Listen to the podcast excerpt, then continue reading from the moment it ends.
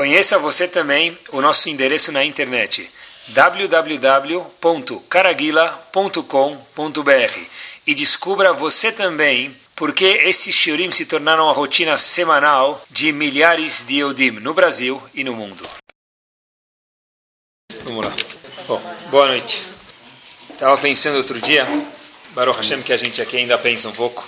Então, uma das coisas que os pais mais têm prazer de observar nos filhos, quando um pai faradi vê um filho e fala Ya'aletak, sem apertar a bochecha dele, o que, que ele está vendo? Quando alguém vê uma criança e fala, ai que fofinho, o que, que ele está vendo? Normalmente, ele está observando uma criança sorrindo. Né? Às vezes, o sorriso da criança não tem nem dentes. Mas quando alguém vê uma criança, pode ser até homem, homem que ele é mais durão, obrigado. Quando o homem vê uma criança, ou mesmo uma mulher, certeza, vê uma criança sorrindo, as, os pais, normalmente, ou mesmo quem não é pai, se derrete com essa cena. Uma coisa agradável, gostosa. Com dente, mais uma vez, ou mesmo sem dente, é um prazer ver alguém sorrindo.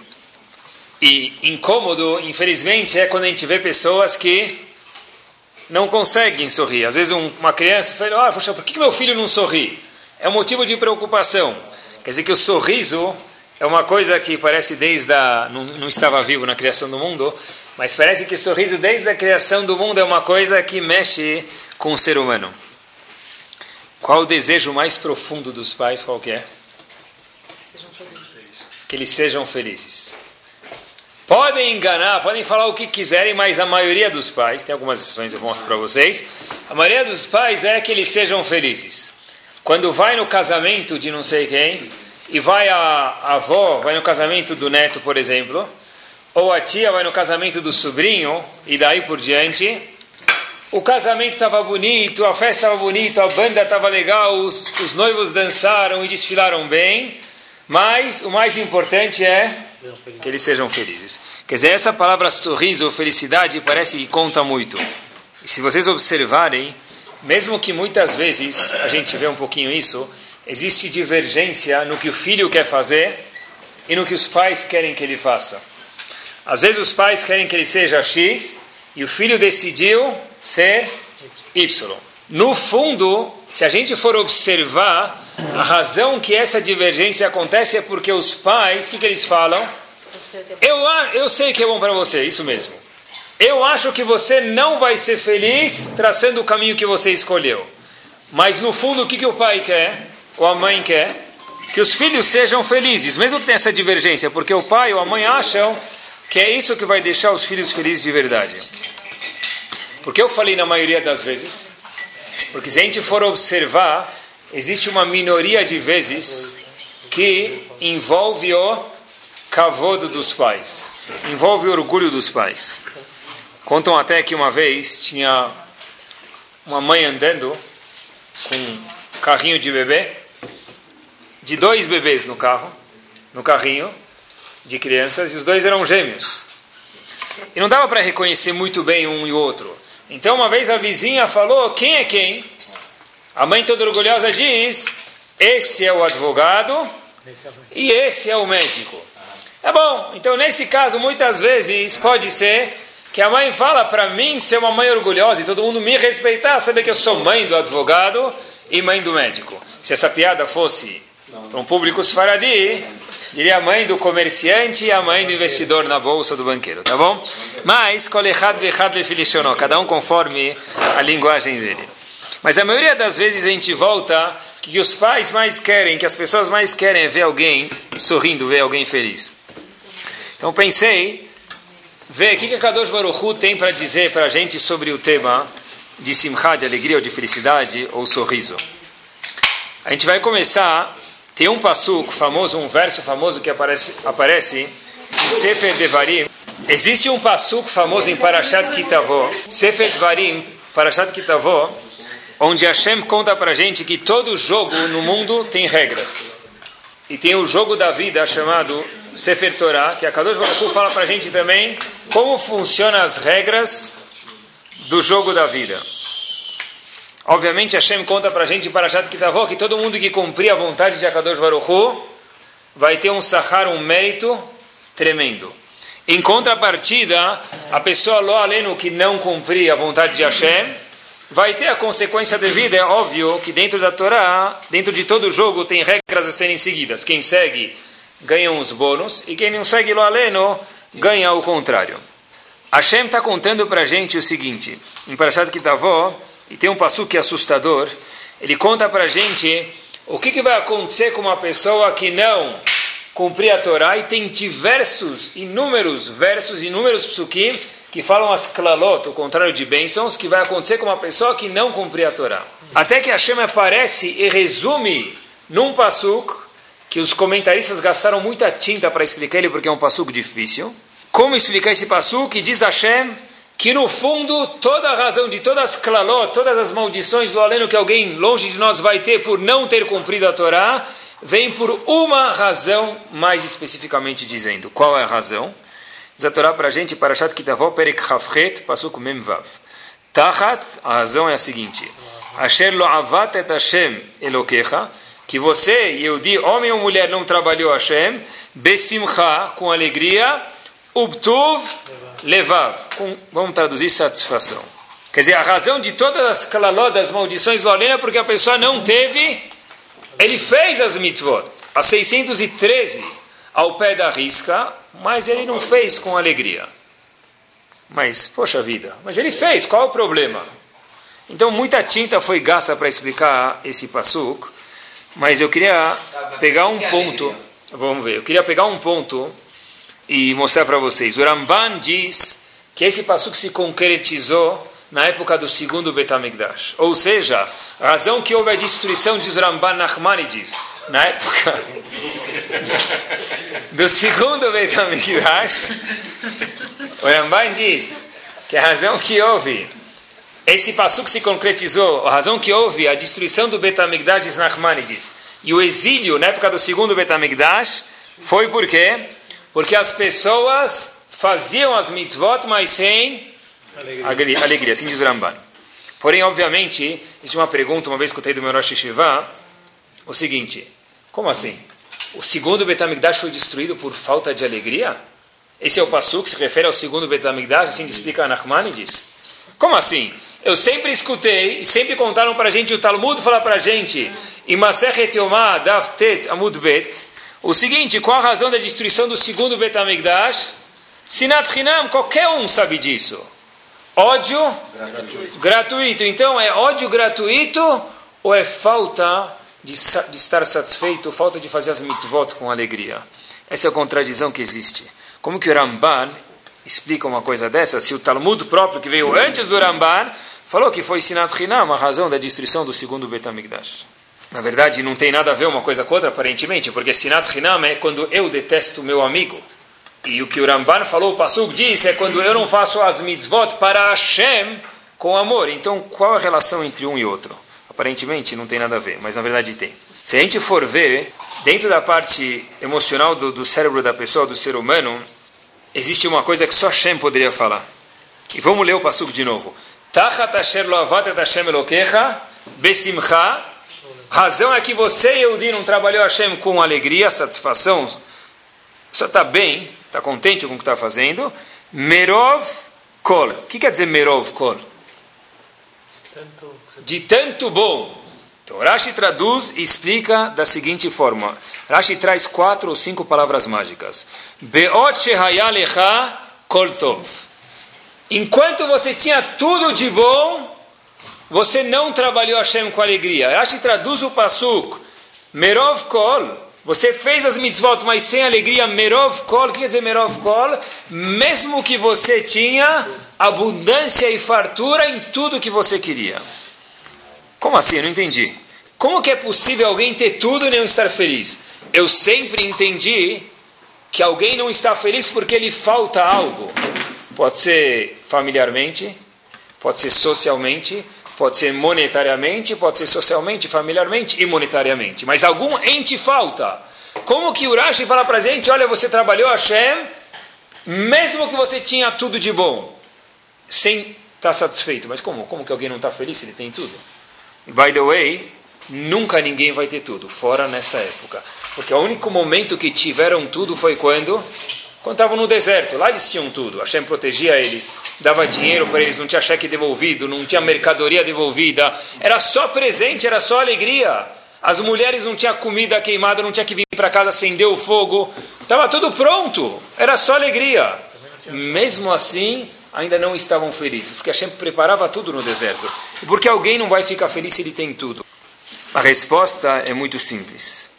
Hoje, a mídia aponta para a gente, pode ser jornal, pode ser revista, pessoas que têm tudo, muito.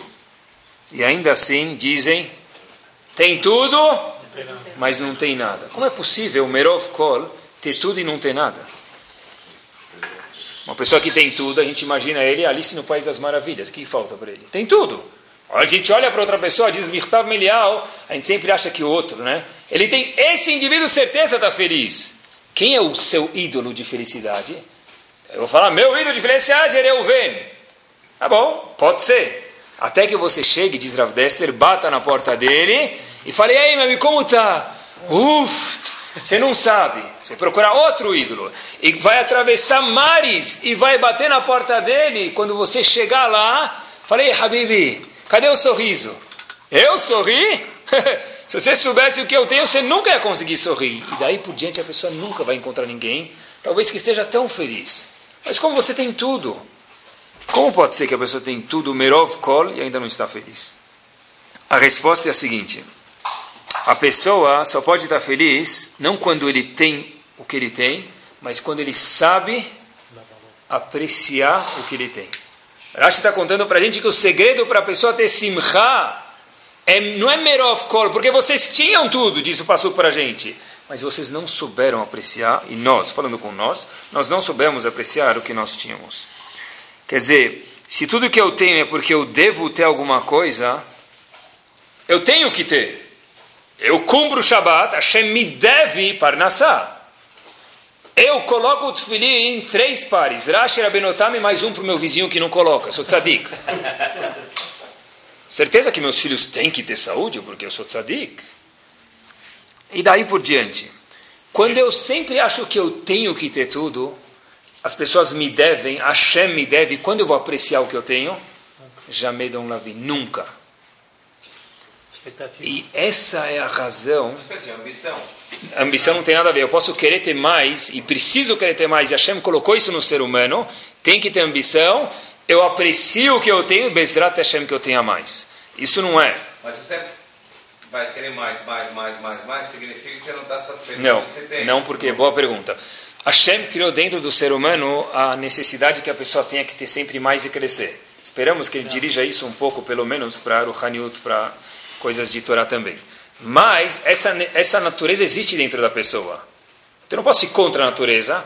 O que eu preciso é antes de chegar na cobertura do prédio, eu estou no vigésimo andar, apre, apre, aprecia os primeiros 20 andares que você tem. Agora, o que, que, tem a ver isso com a pergunta que a gente fez? Olha que bárbaro. A gente falou, o Betamigdash foi destruído por falta de satisfação, prazer, alegria ou por sinat hinam? Simples. Quando que... O que quer dizer sinat hinam? Ódio o quê? Lindo. Ódio gratuito.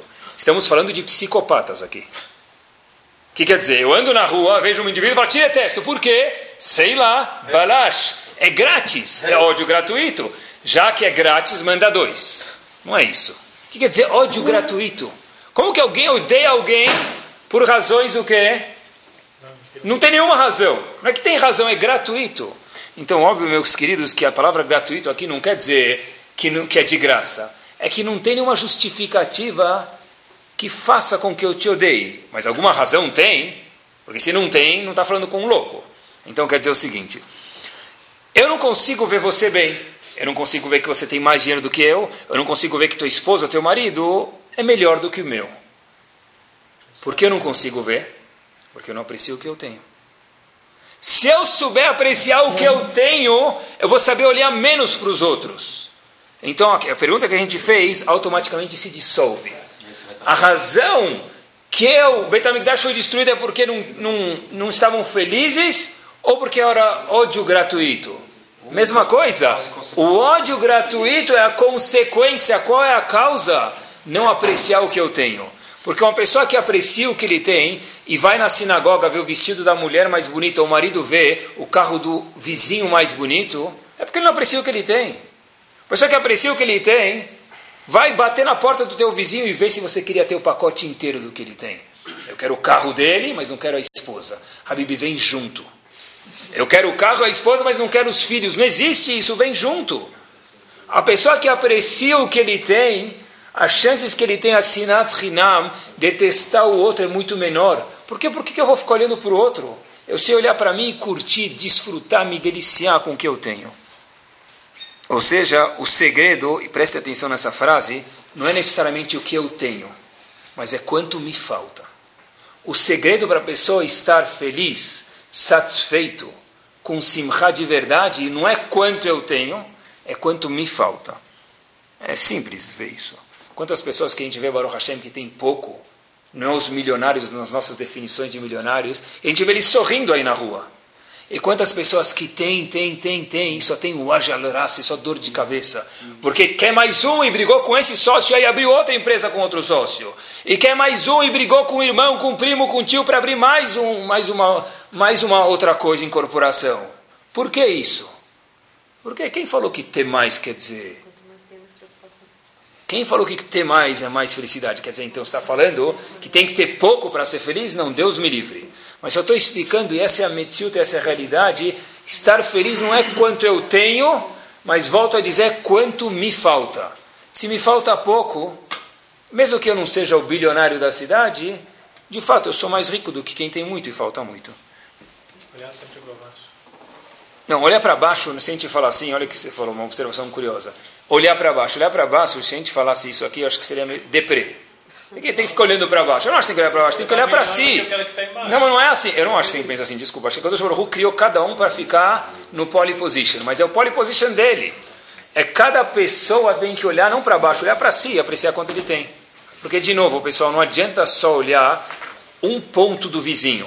É um pacote inteiro. A Kadosh Baruch não manda aqui, é o kit. O indivíduo vai comprar o kit promocional. Vem a esposa, vem o marido, vem os filhos, vai levar tudo. Não tem aqui, não é não é parcelado, vai levar tudo junto.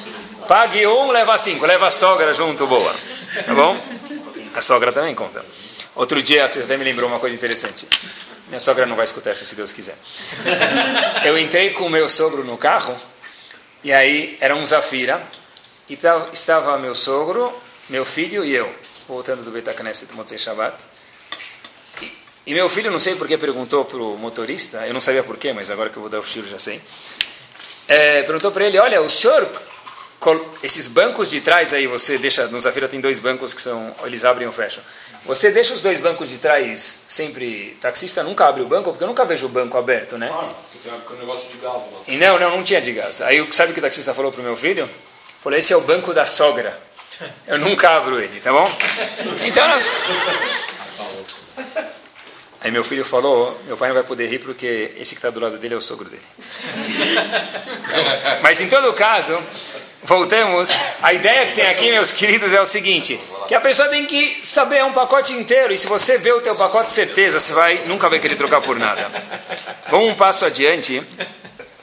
Moshe Rabbeinu aparece em Parashat Pekudei. E a gente conhece a história que Moshe Rabbeinu estava fazendo a contabilidade de tudo que foi é, arrecadado para a construção do Mishkan do tabernáculo.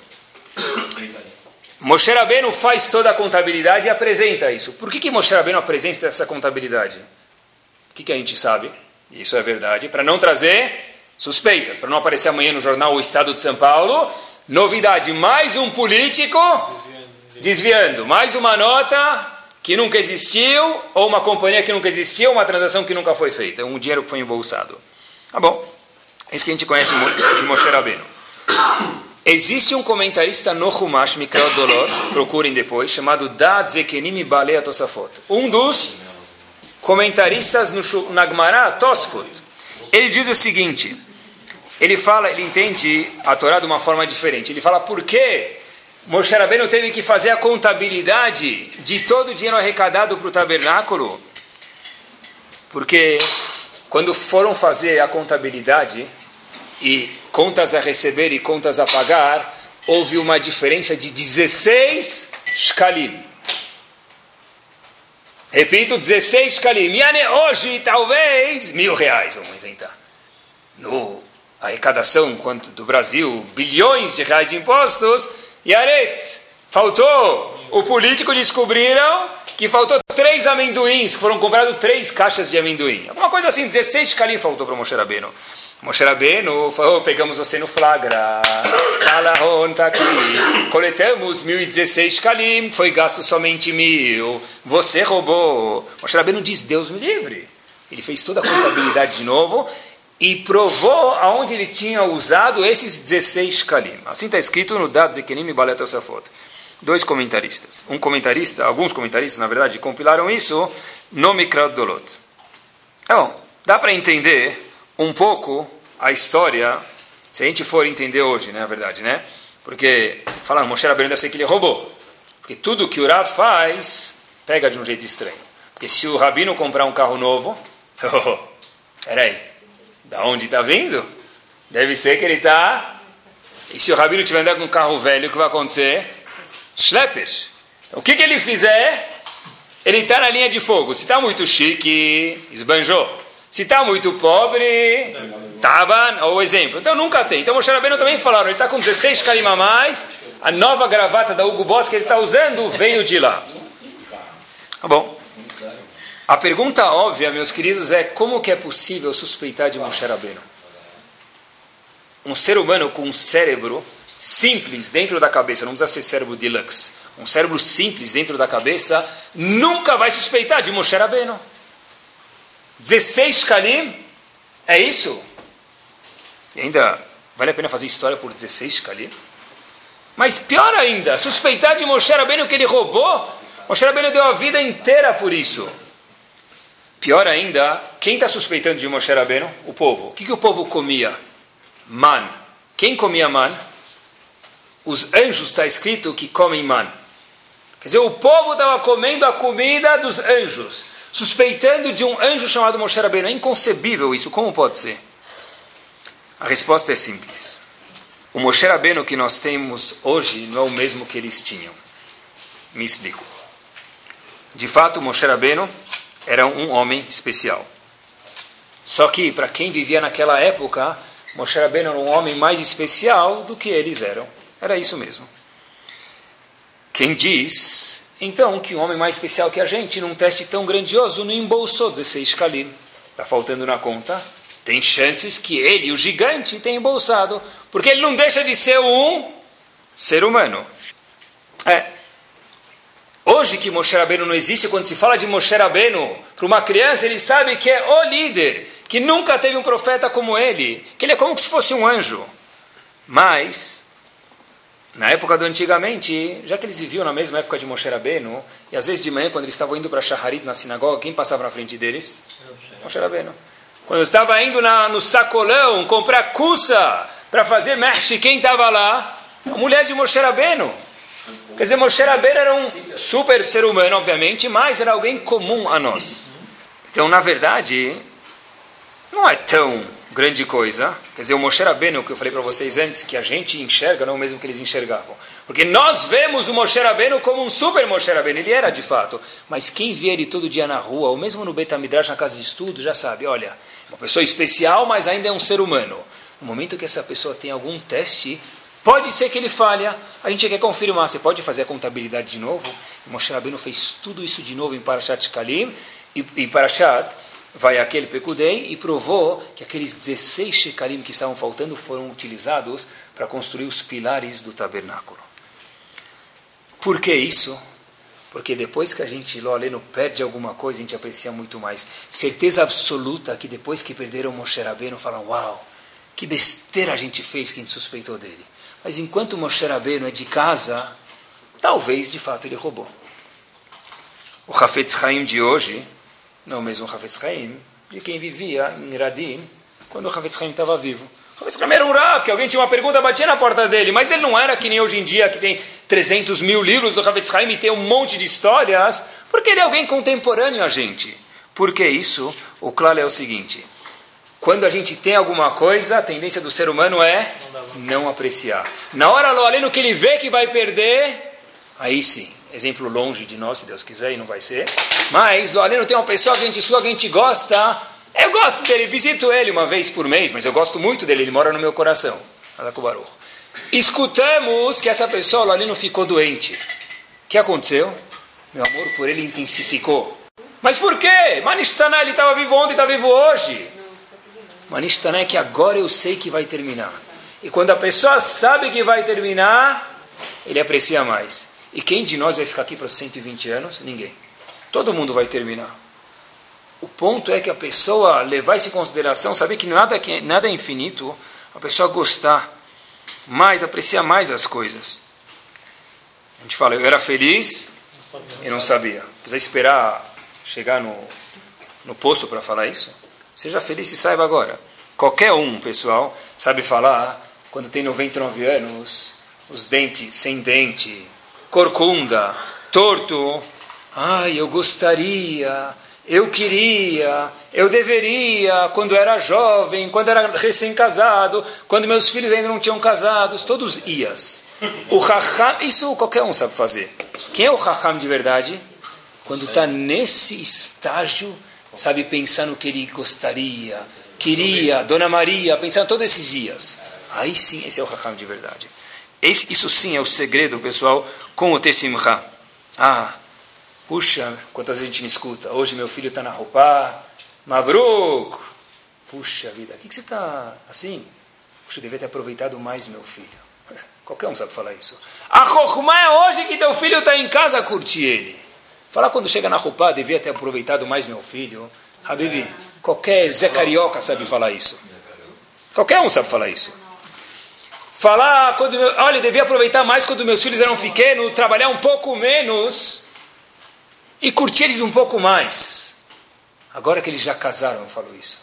Ah, já foi, tá bom. Você vai ser mais um para entrar para a história do mundo. Mais um dos 2 bilhões de pessoas que falou isso. Raham de verdade, que tem a Torá na cabeça, é aquele que aprecia isso enquanto está vivendo o presente. Eu vi uma história que aconteceu, um indivíduo sempre rezava na Yeshiva em Baltimore, onde eu estudei, e uma vez, por alguma razão pessoal, ele teve que rezar no minyan menor, Rosh Hashanah Yom Kippur. E tinham dois senhores de idade atrás dele conversando. Ele estava acostumado a rezar numa Yeshiva, onde não se conversa, e estava incomodando ele a conversa das pessoas. Mas ele falou que a conversa que ele escutou foi o maior mussar da vida dele. O que estavam falando? Ele não conseguiu segurar a curiosidade. Dois senhores de idade atrás dele estavam conversando. E um falou para o outro o seguinte: Berele, será que a gente vai estar nesse minhar no ano que vem? Ele falou que foi o maior mussar da vida dele. E quando ele escutou dois senhores de idade falando, nem sei se a gente vai estar aqui o ano que vem, falou: Uau, é verdade. Hazako Baruch, Baruch Hashem, que eu estou aqui hoje. E que Bezerra Hashem eu estarei aqui o ano que vem. Acho que está conversando, conversa em dia, vai que não estou aqui. Não. Tem que aproveitar, isso mesmo. Boa. Colocar a conversa em dia, isso mesmo. Outro dia eu fiquei imaginando, pessoal, como que alguém que viveu em 1945, relativamente bem próximo da gente, teria teria acontecido se mostrasse para ele uma foto de Eretz Israel, hoje. Ele, ele ia, ia desmaiar, e nem Tchiat ia levantar ele. Quantas estivot tem, quantos minyanim tem em Israel. Se alguém que morou em 1945 e é avô de algum de nós viesse para São Paulo ou para o Brasil e visse quantas escolas tem Baruch Hashem, quantas sinagogas tem para todos os gostos Baruch Hashem, quantos shiurim tem Baruch Hashem, certeza absoluta ele teria desmaiado. Ele nunca ia acreditar, nem vendo não ia acreditar, nem beliscando ele não ia acreditar. Isso tem que ser parte da equação da vida do, da, da Simcha do Yehudi, da fórmula é saber apreciar também que nós temos a oportunidade de ter contato com o Torá, que não é 10% dos Eudim do Brasil que tem isso. Isso tem que fazer parte da nossa alegria. Uma pessoa que mora no México, tem um bruxo famoso no México, não sei onde fica exatamente, se não podia dar o endereço para vocês, mas ele fica no interior do México, a 5 horas do México. Da cidade do México, lá no interior. Bruxo famoso. Não sei se tem vassoura ou não, mas é um bruxo bom. E tudo que ele fala parece que dá certo. E um Yehudi, nada religioso, apareceu nesse bruxo para pedir uma coisa para ele.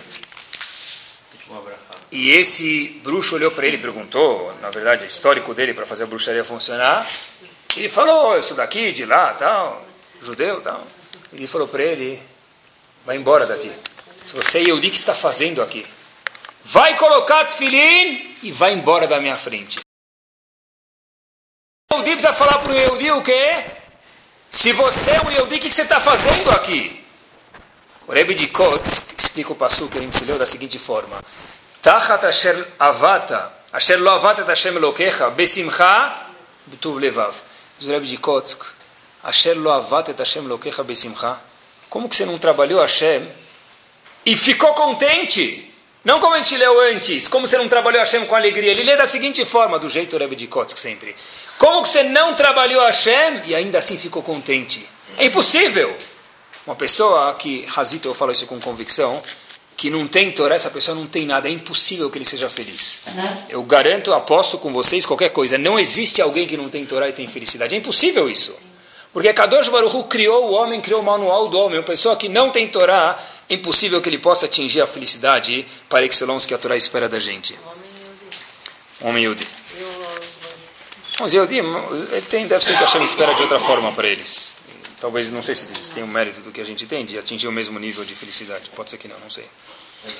Sabe que está escrito, é a pessoa tá saber sorrir, a pessoa saber fazer as coisas com alegria. Alguém fala como vai, ele fala, ah, tudo bem. Como foi o dia? É isso. Vive, meu, está feliz, Baruch Hashem. É isso aí. Tem o quê? É isso aí, tá bom, então. E aí, acha, qual é o nosso Corinthians? É isso mesmo, gente. Isso mesmo, é isso mesmo, pessoal. Sabe que olha, olha que quer dizer, olha que quer dizer um sorriso dentro da Torá, meus queridos. A Torá conta pra gente, existe um conceito na Allahá, a Gemara fala que tem alguns casos que uma pessoa pode mentir. Um deles que nos interessa agora é quando ele foi na casa de alguém. Ele foi na casa de alguém e perguntam para ele como foi. Como foi? Se ele vai falar para todo mundo, esse indivíduo Reuven, ele é um ótimo anfitrião, lá se chega na casa dele tem tudo do bom e do melhor, amanhã vai ter fila do NPS na porta dele, todo mundo vai se convidar. Então, nesse caso, você pode dar uma mexida aí nas palavras, assim está escrito. Porém, o que quer dizer um bom anfitrião? Como eu sei se ele é um bom anfitrião? O indivíduo falou, ele é um ótimo, só que eu não posso falar. Como que o Talmud Irash explica um bom anfitrião? O que, que a gente diria? Ele deu salmão, caviar, etc e tal. Ótimo.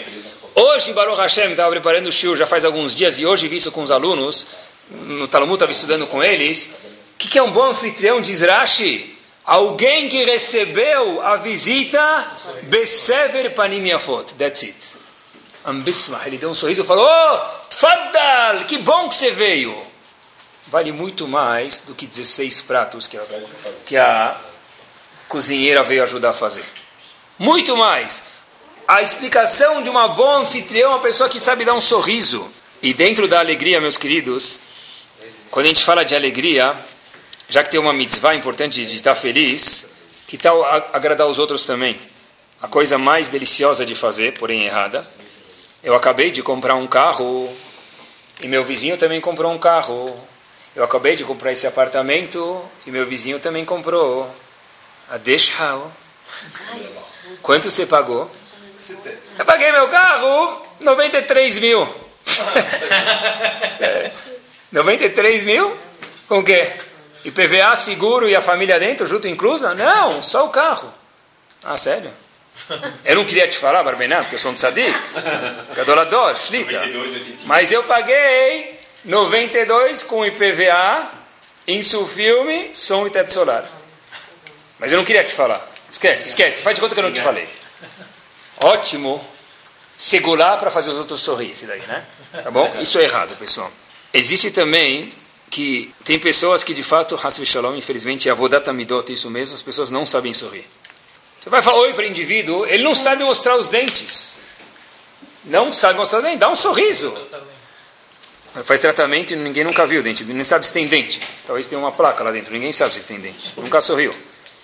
Quando alguém vê uma música num casamento, Tá pensando preparando churro. Alguém música no casamento.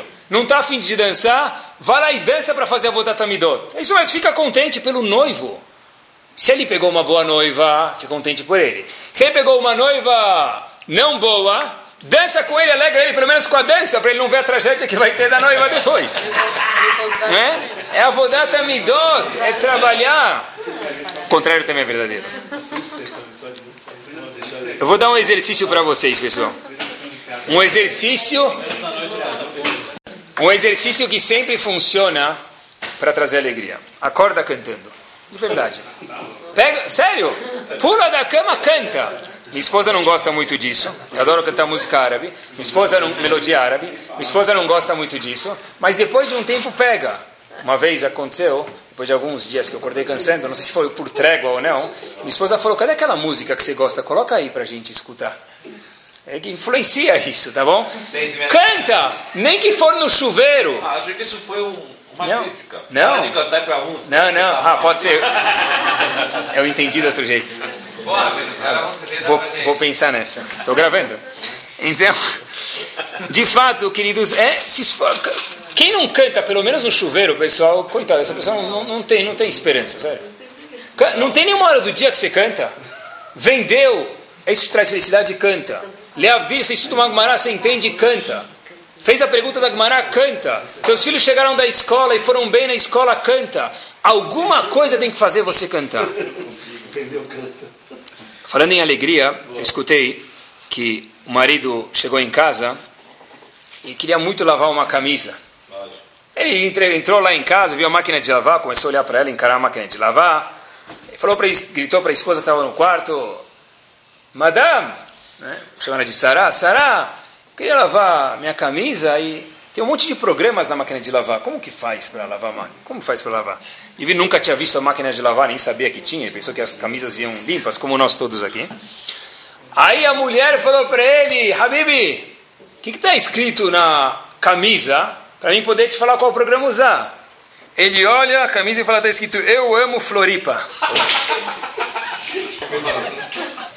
tá bom? Então, na verdade, é isso, pessoal. É isso. Às vezes, escutar uma piada, saber rir. Tem gente que você conta a melhor piada do mundo que eles fazem. É para rir? Acabou a piada? Ri!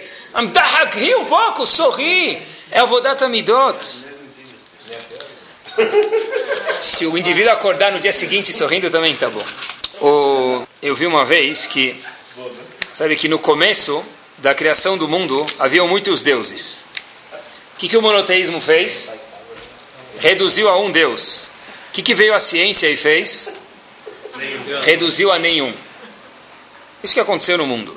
Se a gente for olhar para a ciência que Kolakavod, tem que respeitar mesmo, que tem Chokhmah, tem sabedoria, se a gente olha para o mundo, as pessoas estão muito preocupadas em, em questionar qual a causa das coisas. Ninguém se preocupa com o propósito das coisas. Poucos são os Chachamim, os diamantes, os sábios, que se preocupam com o propósito das coisas. Às vezes, pessoa vive, vive, vive, e ele nunca parou para pensar por quê. Uma pessoa que para e se questiona, não venho dar respostas para vocês hoje, mas só cutucar a questão. Uma pessoa que para para se perguntar um pouco, essa pessoa vai achar simcha na vida dele. Uma pessoa que vive só para viver, só para comer, só para comer de novo, ficar com fome, ver mais. Mas para que tudo isso? Será que a me criou para isso? Uma coisa que tem que se perguntar. Eram muitos deuses, Abraão Avino falou um. A ciência reduziu a nenhum e procura qual é a causa do mundo. Qual a causa se é Big Bang ou não é Big Bang. Qual é a causa, como funciona a inércia, como funciona a gravidade. Mas e por que tudo isso? Essas pessoas muitas vezes não se questionam. Hoje em dia a gente tem Baruch Hashem, liberdade total, escolhas, democracia.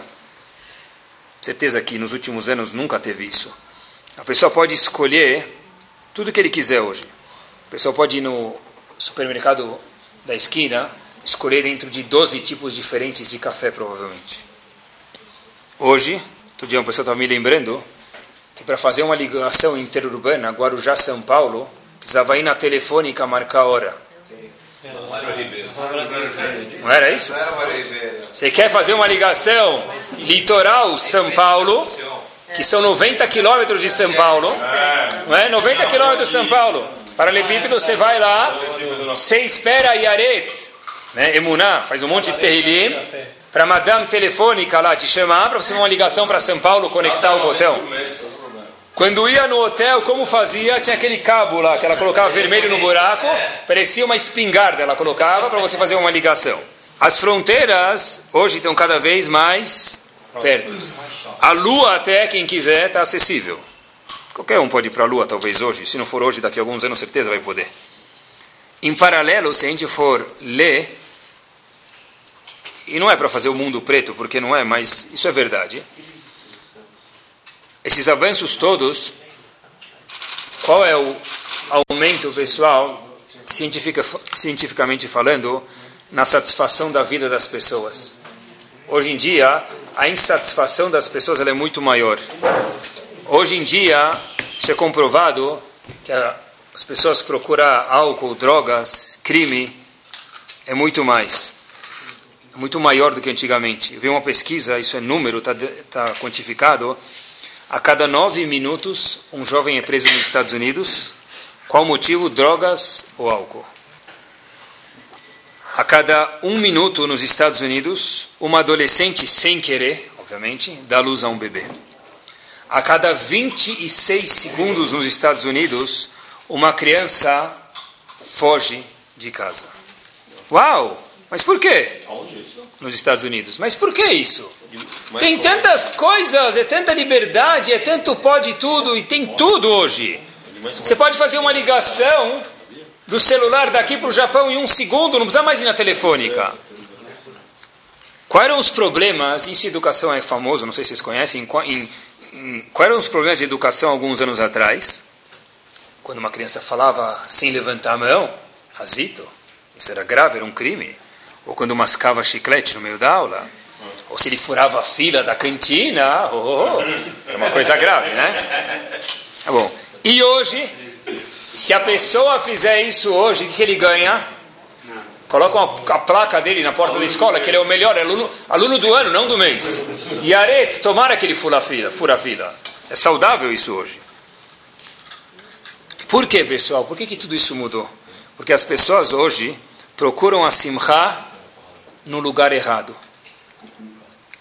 O Yehudi tem que lembrar qual que é o combustível, qual que é o etanol, qual que é a gasolina que faz ele andar. Todo o resto é resto. E não é quanto mais eu tenho, mais eu fico feliz. A maior prova é o que, que aconteceu no jornal há poucos dias atrás, semanas atrás. O maior dos homens, quem era que faleceu há pouco tempo atrás? Steve Jobs. Steve Jobs. Vou ler para vocês uma linha do jornal New York Times, 29 de agosto de 2011. Steve Jobs estava mais para tio Patinhas do que para Bill Gates. Steve Jobs, mais de 8 bilhões de dólares a riqueza. Se a gente passar contando, não de um em um, porque aí já não tem graça, de 100, nota de 100, 100 dólares, porque a gente não termina a nossa vida para chegar em 8 bilhões. O executivo Andrew Sorkin, da Apple, diz que Steve Jobs nunca deu uma doação na vida dele. Não só isso, que ele era contra que se doasse dinheiro. New York Times, 29 de agosto de 2011. É? Acumular, acumular, acumular. Levou o cartão do Bradesco instantâneo com ele lá para baixo, 24 horas? Se levou, sinto muito de dizer que lá não tem caixa automática. Guardou, guardou, guardou para depois. Chegou depois e não teve usufruto do dinheiro. É ter mais ou é faltar menos? É ter mais ou é curtir mais o que eu tenho? Essa é a pergunta. Quando a gente tira uma foto de uma pessoa, ele sempre está preocupado: será que ele saiu sorrindo? Podem procurar, é o Klal Gadol Batorá. Você saiu na revista. Ele abre a foto da revista, tem 326 fotos. Quem ele vai, se, quem ele vai procurar lá? A si próprio. Ele já sabe que ele existe, mas ele quer ver como ele saiu na foto. Mas devia querer ver os outros. A natureza do ser humano é ver como ele saiu.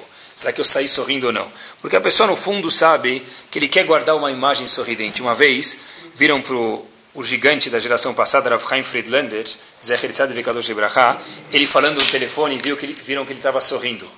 Perguntaram para ele, Rav, desculpa, mas sorri no telefone, por enquanto não tem câmera aqui, na época dele não tinha, ninguém está te vendo. Rav Chaim Friedlander o seguinte, quando eu sorrio, mesmo que não vem, e alguém está sorrindo do outro lado da linha, dá para reconhecer. Então é avodata midot, é trabalhar sobre si, reconhe... dar um sorriso quando você fala com alguém no telefone. Pessoal, isso é o que a Torá pede da gente. Eu vi uma pesquisa curiosa.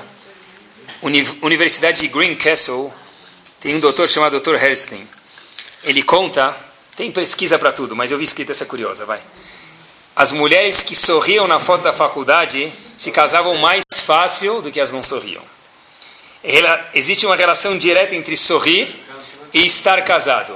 Uma pessoa que sorri, ele tem três, mais, três vezes mais chance de estar casado do que lo além alguém que não sorri. Parece que transgride isso para tudo. Sorriantes? Ele fez um comentário curioso. Aproveita para sorrir agora. Quero ver você sorrir depois, tá bom? Só para terminar, meus queridos, últimos dois minutos, falando em Simcha, Rabi, Rabi é chamado Rabi Uda Nassi. Ele foi o príncipe de todo o povo na época do Talmud. E Rabi Yehuda Nassi, que já era um gigante, falou o seguinte: a razão que eu sou mais sábio do que meus amigos é uma. Qual a razão, diz o Talmud em Masechet Eruvin? E assim conta o Rebbe, que eu vi as costas de Rav Meir, meu professor. Se eu tivesse visto a cara dele, o semblante dele, seria ainda mais feliz. Por que isso? Diz o Maharsha, que quando a pessoa vê o semblante de uma pessoa, os gestos da pessoa, a pessoa pode crescer muito mais. Quando a pessoa vê o sorriso do outro, ele aprende muito melhor, ele se conecta muito mais. Rabi Uda Nassi falou que eu, chefe de Bnei Israel, se visse o sorriso de Rav Meir, seria ainda maior. A Gemara fala em Masechet Tanit, Imraida Talmid, Shelimudou Kashe Alav Kebarzel, a cabeça dele não é cabeça dura, é pior, a cabeça de batija, é uma melancia a cabeça dele. Se você viu um aluno que a cabeça dele é igual uma melancia, é igual um pedaço de aço, diz o Talmud, qual a razão disso? Bishvil Rabó Masbir Lopanim, porque o professor dele não sabe sorrir para ele. A culpa não é do aluno muitas vezes, de quem que é? Do professor não é explicar, é dar um sorriso. Saber se conectar com o outro é olhar para o outro, dar um sorriso. A abertura que nós damos para alguém, marido ou mulher, filho ou filha, e quantas vezes a gente cansa de escutar: por que meu filho não fala comigo? Por que meu filho não conta nada? Por que meu filho não me conta nada que acontece na escola? A professora falou que ele está chateado, tive que descobrir pela professora, por que meu filho não me conta nada? A pergunta é quando nossos filhos falam com a gente, será que a gente sabe dar um sorriso e falar, eu estou curtindo, estou aproveitando o momento que você está vindo falar comigo? Será que quando meu filho vem falar comigo, ele fala as seguintes palavras, eu fiz uma coisa errada hoje na escola. Quer dizer, ele já entendeu o que é errado. Hoje, eu joguei um papel no meu vizinho. Qualquer exemplo. Ele entendeu o que é errado. Se a minha reação não é dar um sorriso e dar um abraço nele, porque agora ele está precisando de um abraço, ele entendeu que está errado, eu falar, como você fez isso? Aí a semana que vem eu pergunto para um educador por que meu filho não fala comigo. Porque as 23 vezes que ele veio falar com a gente, a gente não quis escutar eles. A gente deu uma de cotela maravilha, pedra, fala e dá mussar. Eu sou um bom educador. Um bom educador não é quem critica a pessoa na hora, um bom educador é quem sabe escutar com um sorriso. E a pessoa já entendeu que ele está errado. A esposa já falou, fiz uma besteira. Estacionei o carro e não coloquei zona azul, ganhei uma multa.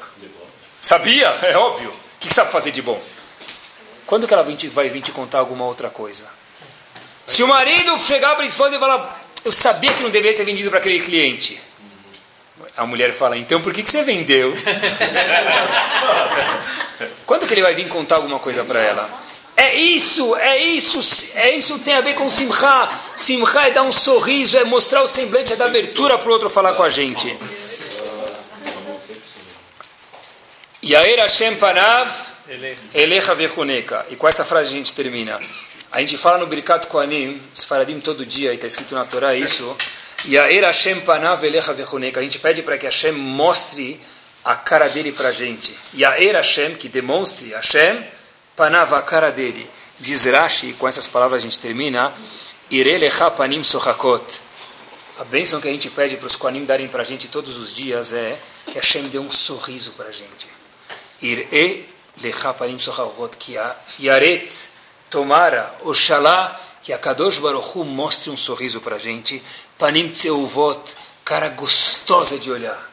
Uma cara que é gostosa, que Bezrat Hashem, que a gente possa olhar para os outros, saber sorrir. E aí sim, Bezrat Hashem, a Kadosh Baruch Hu também vai sorrir para cada um de nós. Amém, queridos. Amém.